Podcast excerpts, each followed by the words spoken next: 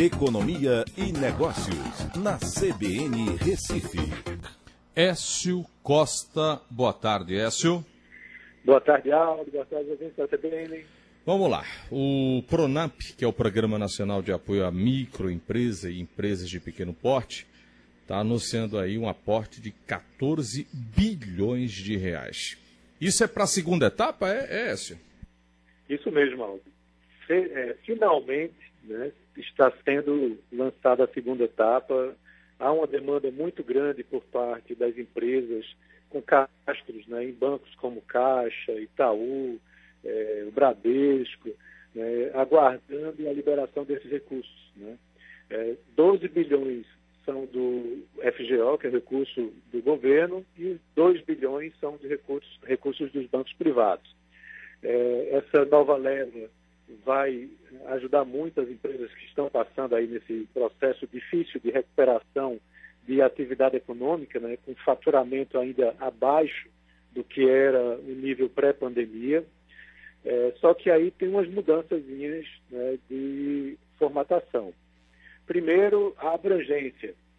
Agora a gente vai ter o Banco do Nordeste e outros bancos de fomento finalmente repassando esses recursos. Né? Então, o Banco Nordeste, por exemplo, vai ter algo em torno de 260 milhões de reais que vão poder ser repassados. E antes, não, na primeira etapa, não estavam podendo fazer isso. Agora, a mudança principal é que a regra anterior, você tinha até 30% do faturamento do período anterior, né, do ano anterior, como limite. Continua sendo esses 30%, mas limitados a 100 mil reais. Então, as micro e pequenas empresas não conseguirão pegar mais que 100 mil reais né, dos recursos do Pronamp. Outra informação importante é que os autônomos, né, tipo dentistas, médicos, né, que tiveram, é, ficaram fora desse enquadramento, eles poderão também ter acesso a esses recursos, apresentando como foi o faturamento deles oficial, também é, declarado à Receita no período anterior, ou seja, no ano de 2019. Então, tem uma abrangência maior, porém o recurso que vai ser disponibilizado tem agora um teto. Eles impuseram esse teto de 100 mil reais porque na primeira leva o dinheiro voou, rapidamente se acabou porque muitas empresas estavam pegando um montante muito elevado. Então, agora, limitando a 100 mil reais, você consegue pulverizar com o maior número de empresas. Agora, para o pro profissional liberal, o empréstimo é até 50% do rendimento declarado no imposto de renda do ano passado, né?